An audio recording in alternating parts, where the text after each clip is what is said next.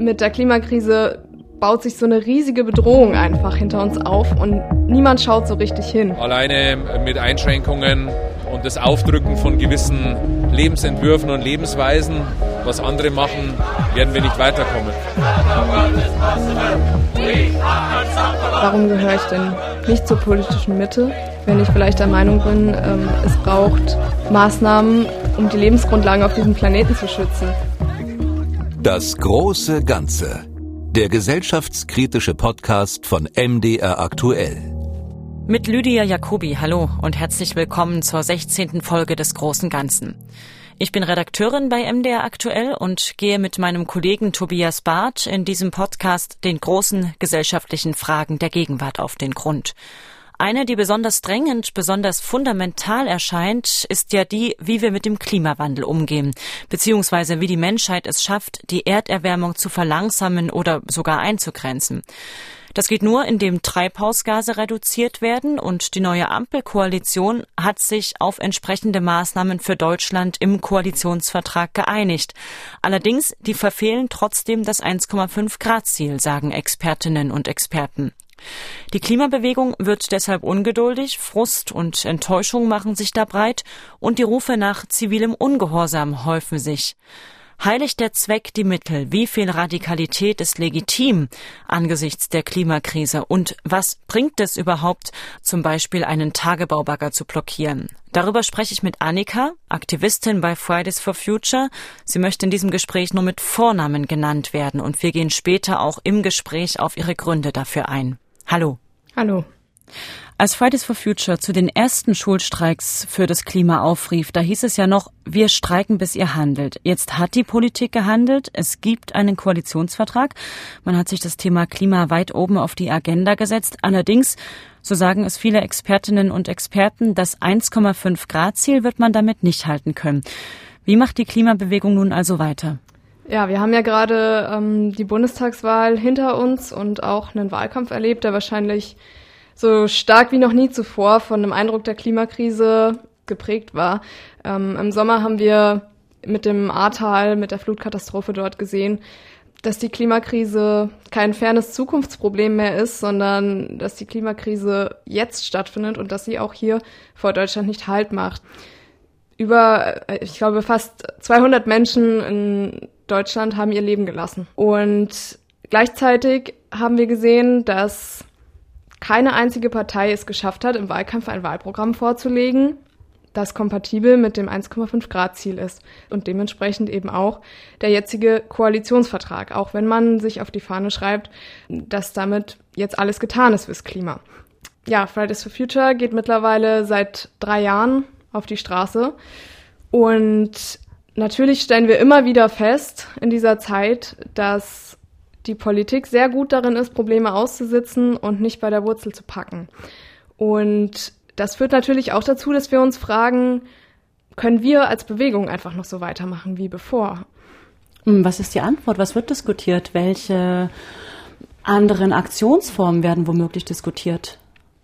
Also wir sind ja eine sehr große Bewegung. Es gibt ja auch nicht nur Fridays for Future ähm, als Akteur in der Klimabewegung, und da sind natürlich die verschiedensten Aktionsformen in, in der Diskussion.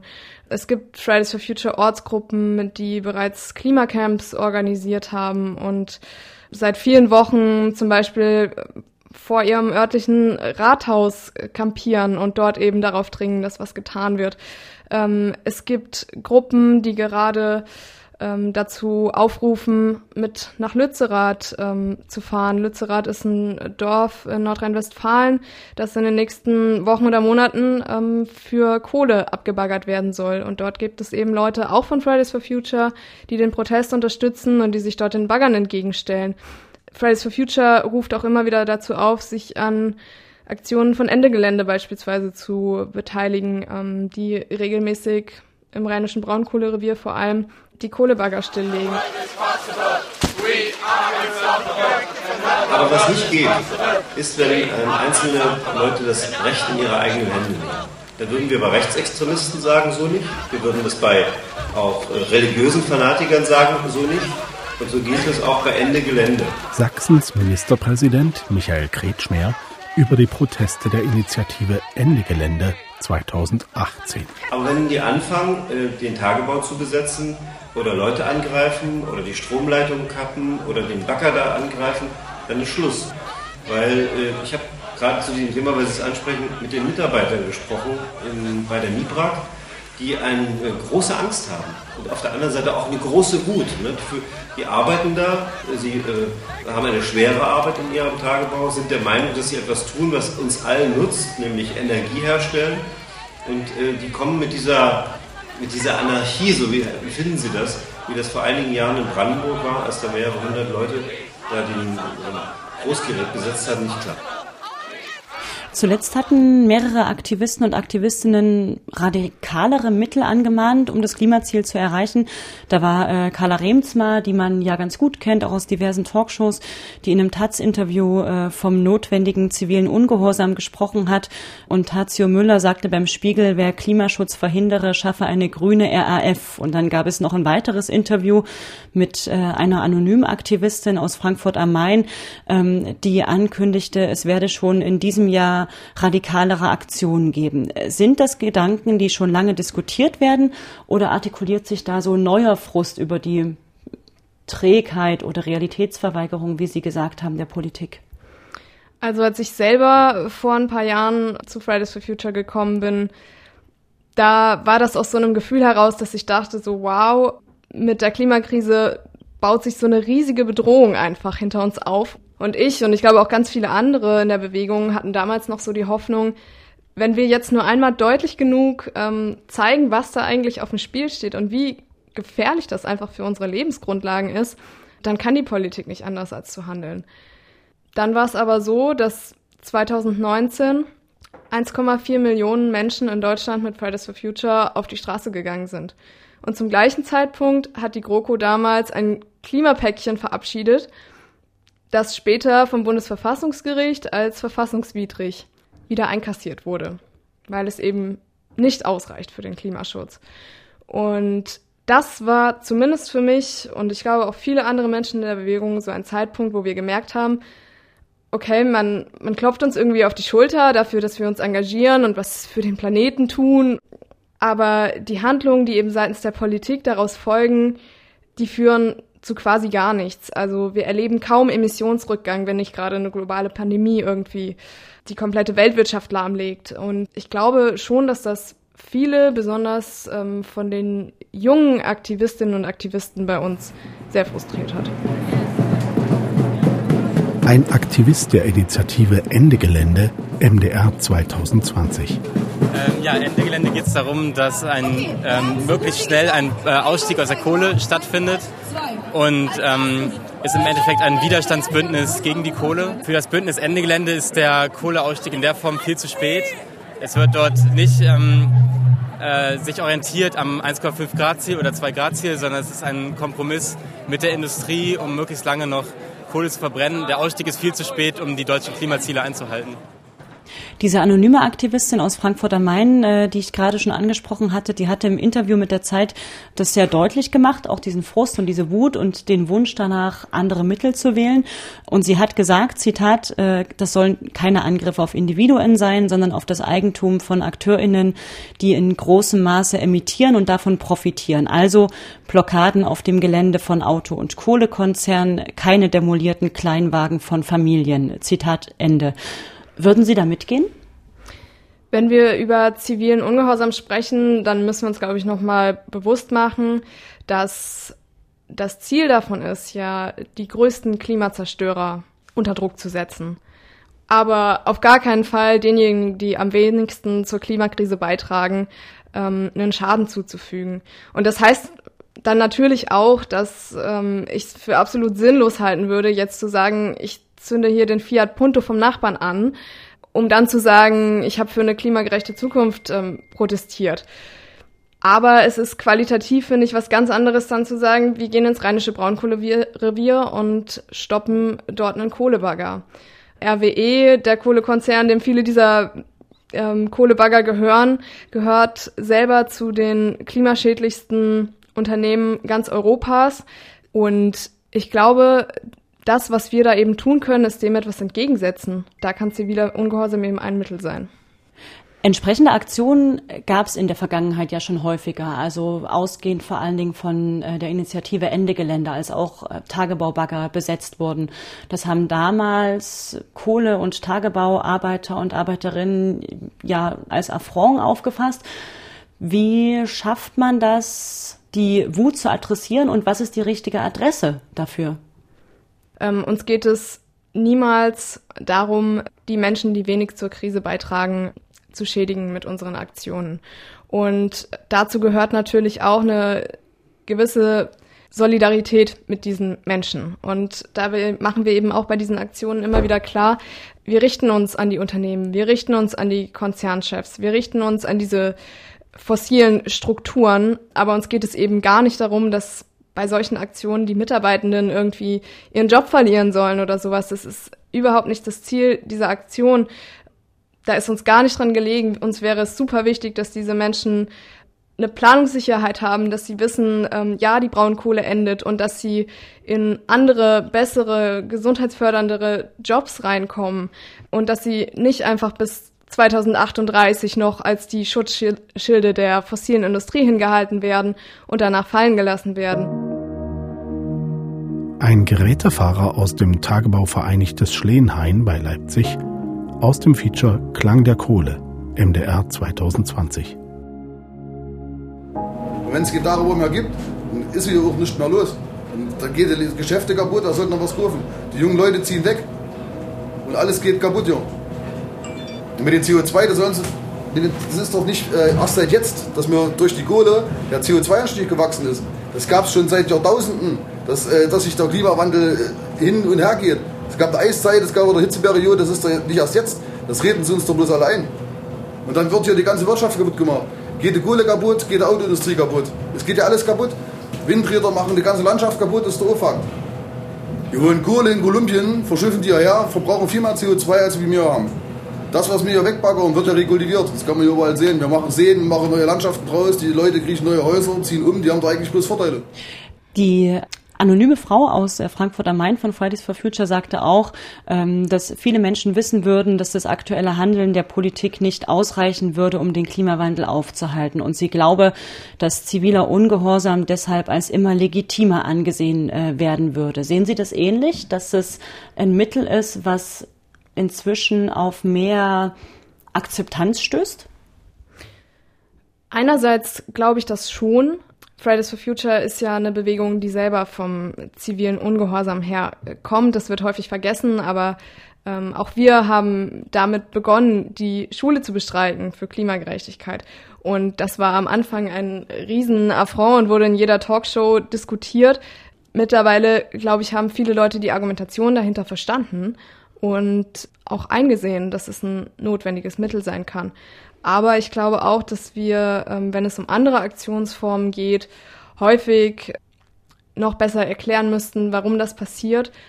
Aber andererseits haben wir auch gewisse Schwierigkeiten, weil unsere Meinung in dem Fall oft nicht gehört wird und weil man schnell abgestempelt wird als Kriminelle und so weiter und man da oft auch wenig Chancen bekommt, um überhaupt den Sinn so einer Aktion breit zu erklären. Aber ich hm. glaube schon, dass viele Menschen mittlerweile ähm, Verständnis dafür haben, dass mehr passieren muss.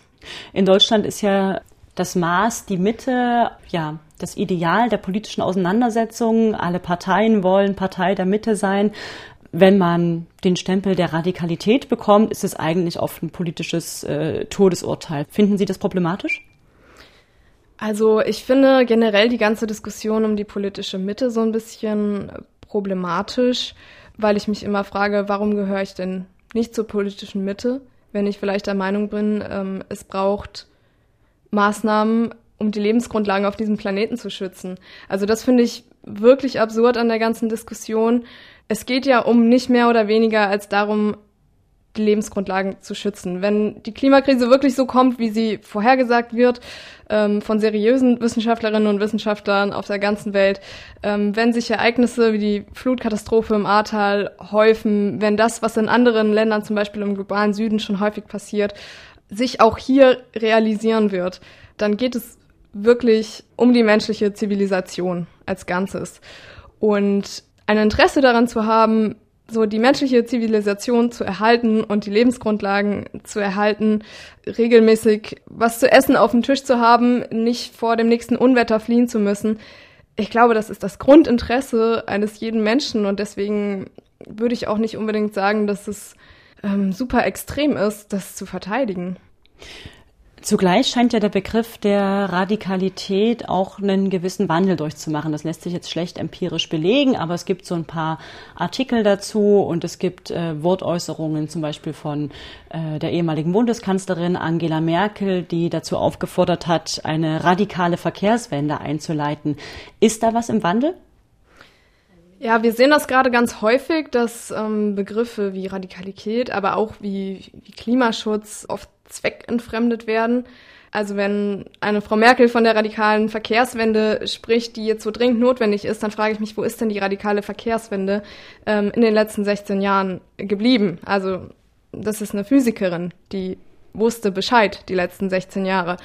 Genauso absurd finde ich es, wenn wir jetzt von Unternehmen wie RWE oder von Parteien wie der CDU hören, dass Klimaschutz deren oberste Priorität ist. Das kann ich dann an der Stelle leider nicht ernst nehmen. Und ich glaube, da müssen wir uns auch davon absetzen und immer wieder deutlich machen, dass das nicht das ist, was wir dabei denken, wenn wir von Klimaschutz und Klimagerechtigkeit sprechen.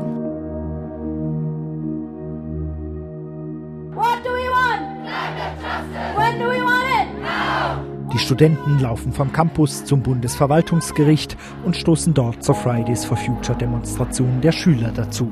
Leipziger Studenten steigen in Klimastreiks ein. Bericht von Julian Reimer, MDR 2019. Die Polizei spricht von insgesamt 4500 Teilnehmern.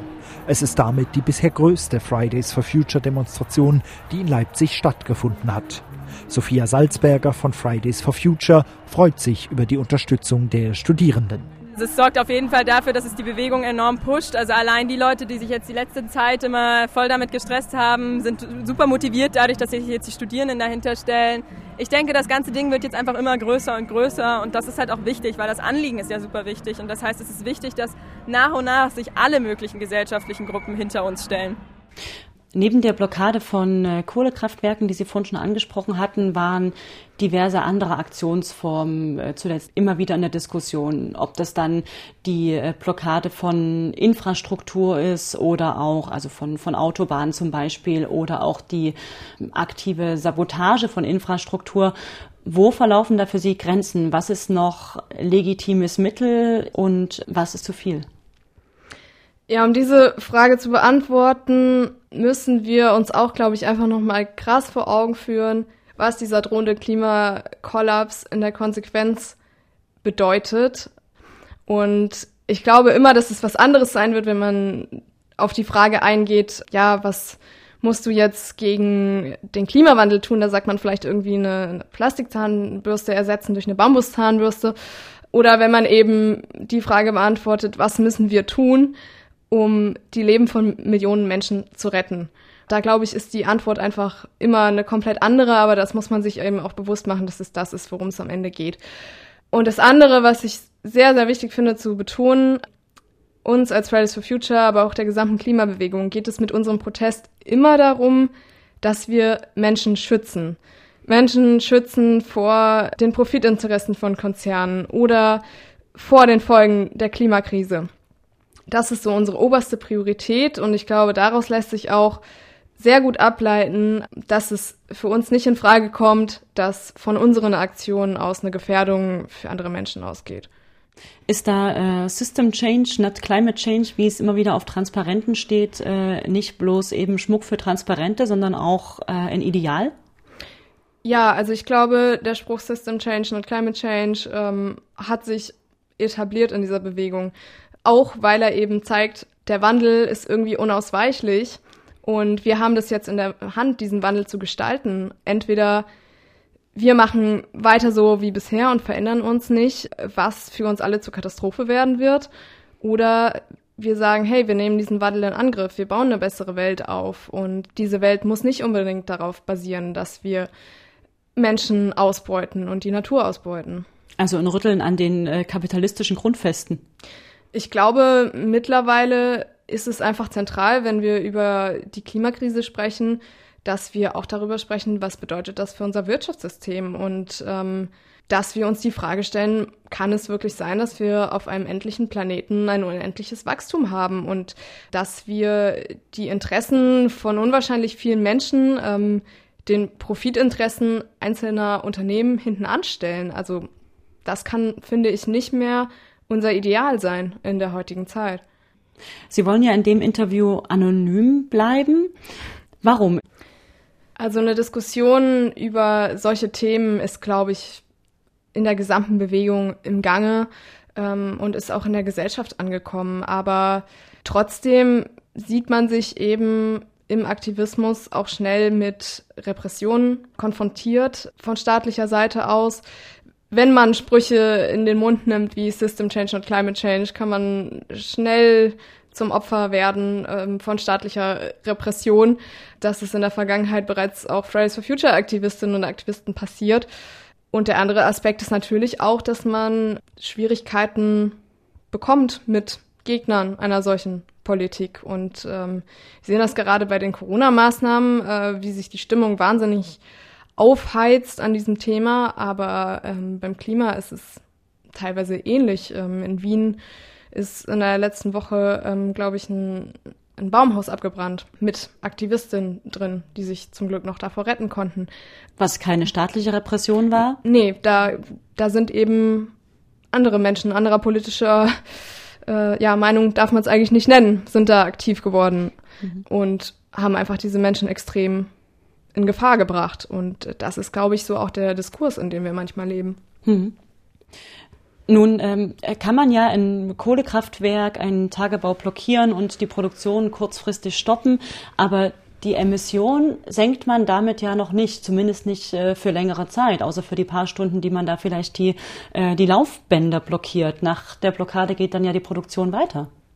Das ist völlig klar. Also die Blockade eines Kraftwerks oder eines Kohlebaggers durch einige wenige Menschen kann niemals das komplette Abschalten eines Kraftwerks, sei es durch den Betreiber oder auch durch eine politische Anordnung ersetzen.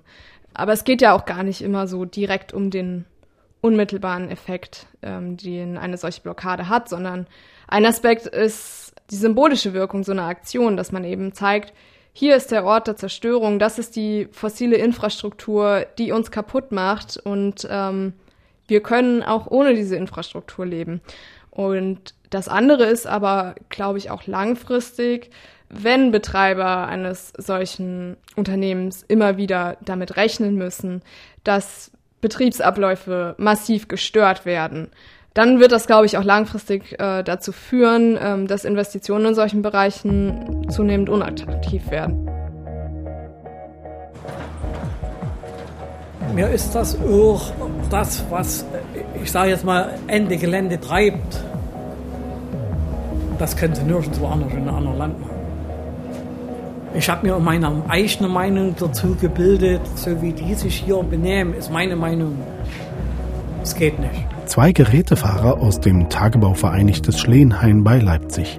Aus dem Feature Klang der Kohle von Lorenz Hoffmann, MDR 2020. Die versammeln sich irgendwo und stürmen dann den Tagebau, betreten Bergbaugelände, obwohl es abgesperrt ist durch Zäune, sichtlich kenntlich gemacht dass es hier, dass es hier gefährlich ist.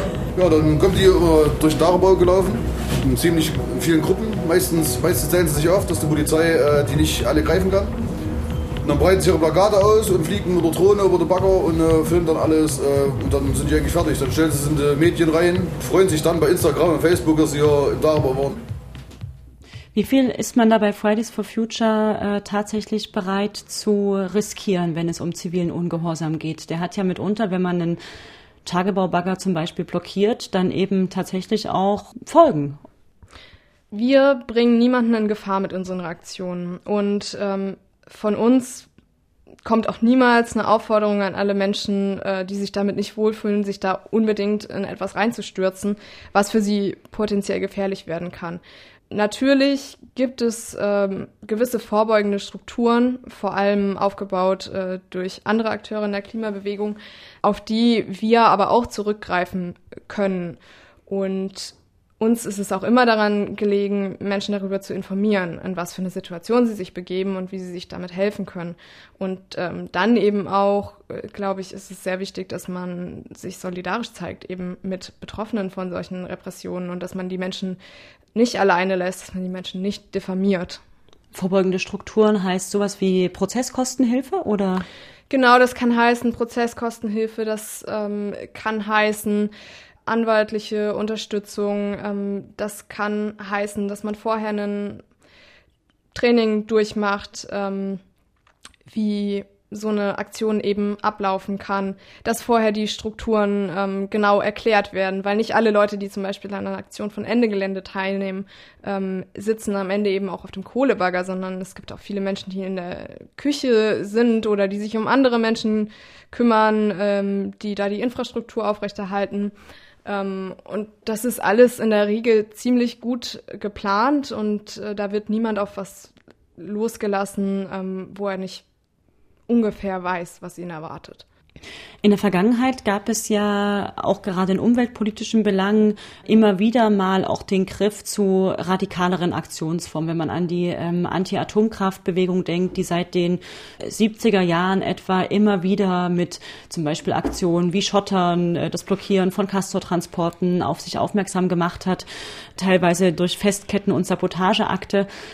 Der Ausstieg aus der Atomenergie kam dann aber durch das Unglück von Fukushima. Wie viel Effekt hat also radikaler Protest?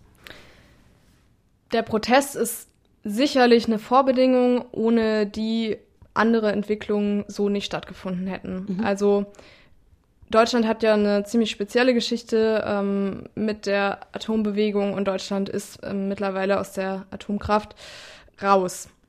Aufgrund einer Entscheidung, die viel später stattgefunden hat. Aber ich glaube, die Bewegung war sehr, sehr prägend für unser Land. In anderen Ländern ist das ähm, nicht so gelaufen. Da wird Atomkraft ähm, gerade wieder hoch gelobt und auch hier muss man sehr vorsichtig sein, weil die Diskussion über die Atomkraft wieder aufkommt. Aber ich glaube, dass bei vielen Leuten wirklich hängen geblieben ist, ähm, dass Atomkraft für uns eine Gefahr bedeutet. Und ähnlich ist es sicherlich auch in der Klimabewegung. Ähm, das eine ähm, ist unser Protest auf der Straße, in der Kohlegrube, wo auch immer. Ähm, das andere ist, dass wir sehen, was die Klimakrise anrichtet, ähm, dass wir mit den Schäden mittlerweile konfrontiert sind, dass wir 30 Milliarden ausgeben, um eine kleine Region in Deutschland ähm, wieder aufzubauen. Und ich glaube, diese Kombination führt bei vielen Menschen schon zu einem Umdenken. Hm. Diese drohenden Gefahren durch die Klimakrise, die äh, mögen radikalere Schritte notwendig machen. Was ist aber mit der Demokratie, die ja langsamer funktioniert, die auf Abwägung, auf dem Austausch von Argumenten basiert und alle gesellschaftlichen Gruppen irgendwie einbeziehen muss? Ja, ich finde es immer interessant, wenn die Frage ähm, nach der Demokratie aufkommt und sich Leute Sorgen machen, ähm, dass der zivile Ungehorsam die Demokratie in Gefahr bringt. Mm, ich finde, im selben Moment müssen wir uns genauso die Frage stellen, was bedeutet denn eigentlich die Macht der fossilen Industrie für unsere Demokratie? Ist es vielleicht gefährlich für unsere Demokratie, ähm, wenn Mitarbeitende von Kohlekonzernen ähm, an Gesetzestexten mitschreiben? Ist es gefährlich für die Demokratie, wenn sich ein Verkehrsminister im Jahr 80 Mal mit Automobillobbyisten trifft, aber nur einmal mit Umweltverbänden? Ist es vielleicht gefährlich für eine Demokratie, wenn die Menschen, die am meisten von den Folgen der Klimakrise betroffen sind und betroffen sein werden, überhaupt kein Recht haben, über die entsprechenden Maßnahmen mitzuentscheiden. Und ich glaube, dass da der zivile Ungehorsam eher als eine Korrektur dienen soll, der auch Menschen eine Stimme gibt, die sich sonst nicht dazu äußern können und der auch in gewisser Weise ähm, dieses Machtungleichgewicht versucht aufzubrechen und zu sagen, hier sind wir Bürgerinnen und Bürger in einer basisdemokratischen Bewegung und wir wehren uns gegen den Einfluss der fossilen in Industrie. Besteht nicht trotzdem ein Risiko, Menschen zu verlieren, wenn man verstärkt auf äh, Aktionen des zivilen Ungehorsams setzt? Wie gesagt, Fridays for Future ist ja eine Bewegung, ähm, die den zivilen Ungehorsam wieder so in eine breite gesellschaftliche Debatte gebracht hat. Ähm, seit Fridays for Future diskutieren wir wieder darüber, ähm, was dürfen wir tun, ähm, eben um die Klimakrise aufzuhalten. Ähm, dürfen wir die Schule bestreiken? Und viele Menschen kommen da mittlerweile zu der Einsicht, ja, das ist mittlerweile notwendig, so dramatisch wie die Situation geworden ist. Und ich glaube, wenn wir es schaffen zu erklären, was wir tun und warum es auch notwendig ist, genau das zu tun, ähm, dass wir unsere Bewegung und die Menschen dahinter auch weiterhin mitnehmen können, weil der Frust sich natürlich auch in der ganzen Gesellschaft aufbaut und wir viele Leute haben, die auch mittlerweile der Meinung sind, wir müssen weitergehen. Wir können nicht einfach so weitermachen wie zuvor. Der Druck scheint ja ein Stück weit bei der Politik angekommen zu sein. Äh, Robert Habeck hat jetzt, also der neue Klimaminister, Klima- und Wirtschaftsminister, hat jetzt angekündigt, bis ähm, April ein Sofortprogramm auf den Weg zu bringen mit Gesetzen, die eben eine gewisse Dringlichkeit haben. Da geht es um den Ausbau der erneuerbaren Energien und um neue Technologien und diverse andere Dinge. Kann man daraus ablesen, dass die Dringlichkeit angekommen ist? Einerseits glaube ich, ähm, dass das ein starkes Ergebnis von dem ist, wofür wir seit Jahren auf die Straße gehen. Aber trotzdem ähm, geht es am Ende eben darum, ob sich ähm, die Maßnahmen der Politikerinnen und Politiker am 1,5 Grad Ziel messen lassen, ob sie es schaffen, die Emissionen einzusparen. Das ist dann am Ende nichts, worüber ich mit meiner persönlichen Meinung entscheide und dann sage ich hier, ähm, das, das finde ich, hat er gut gemacht oder das funktioniert nicht, sondern das sind Dinge, wo es um physikalische Realitäten geht. Und daran muss sich auch ein sogenannter Klimaminister halten. Hendrik Ebert, Kohlehändler in Leipzig, MDR 2020. So, wenn die jetzt manche sagen, jetzt die Kohle ist Schluss und, und die können ja eins machen, die Bundesregierung gibt angeblich 30 Milliarden als sozusagen für den Strukturwandel. Und wenn, sagen wir, ungefähr 10.000 Arbeitskräfte dran hängen, die, die ganzen Zulieferer alles mit dran, dann brauchen die theoretisch bloß, also nehmen wir 10 Milliarden, da geben die jeden, der dort wohnt, eine Million, da würden die alle mitmachen. Wie schafft es denn Fridays for Future als Bewegung selbst, schlagkräftig und stark zu bleiben nach so langer Zeit unter dem Eindruck von Corona und eben auch unter dem Eindruck der Debatten, die man ja auch innerhalb der Bewegung führt, was das richtige Mittel des Demonstrierens oder der Aktion ist? Natürlich sind auch bei Fridays for Future ähm, nicht immer alle Menschen der gleichen Ansicht darüber, was jetzt das geeignete Mittel ist, um unsere Ziele zu erreichen. Wir sind eine extrem große Bewegung. Bei uns sind Menschen mit den verschiedensten Hintergründen ähm, aktiv und ich glaube, dass das auch das ist, was unsere Bewegung ähm, so stark macht, dass wir eben die Menschen vereinen, die eine Petition starten ähm, für mehr Radwege, dass wir dann die Leute haben, die ein Klimacamp organisieren, so lange bis der Radweg dann eben auch gebaut wird ähm, und dass wir die Leute haben, die nach Lützerath äh, fahren und dort ähm, ein solidarisches Dorf aufbauen und ähm, sich den Kohlebaggern entgegenstellen. Ich glaube, dass wir wirklich unsere Schlagkraft auch daraus ziehen, ähm, wenn es uns gelingt, diese Menschen irgendwie alle zusammenzubringen und zu zeigen, dass wir füreinander einstehen, wenn es eben drauf ankommt. Eine letzte Frage hätte ich noch. Was ist die Utopie neben der Verhinderung einer Klimakatastrophe, neben dem wir müssen verzichten, wir müssen unser Leben radikal ändern, ähm, es geht so nicht weiter, es droht ein großer Kollaps. Was ist das, wofür man kämpft? Was ist die Utopie? Ja, es, es klingt immer alles ähm, sehr negativ, wenn man so darüber redet, ähm, über die Gefahren der Klimakrise. Aber es ist auch super wichtig, ähm, daran zu denken, dass wir ohne die Strukturen, die die Klimakrise verursachen, auch ähm, eine bessere Gesellschaft aufbauen können. Ähm, dass es uns auch darum geht, wenn wir sagen, wir wollen nicht mehr, dass Profitinteressen von Konzernen so sehr im, Mittel, äh, im Mittelpunkt stehen, dass es ja dann darum geht, ähm, die Interessen von Menschen mehr in den Mittelpunkt äh, zu stellen, mehr füreinander da zu sein. Und da gibt es eben mittlerweile auch viele Gruppen, die sowas leben, zum Beispiel im Lützerath, ähm, wo solidarische Strukturen aufgebaut werden, wo man sich umeinander kümmert, ähm, wo es Awareness-Teams äh, gibt, die schauen, dass es allen Menschen gut geht und wo man sich abwehrt ähm, von, von so einem Gedanken, es muss immer alles auf Wachstum basieren. Wir, wir brauchen immer mehr, wir brauchen immer mehr, obwohl wir vielleicht genug haben. Und ähm, ich glaube, dass wir so eine Utopie auch immer vor Augen haben müssen, wenn wir ähm, gegen den Klimawandel kämpfen.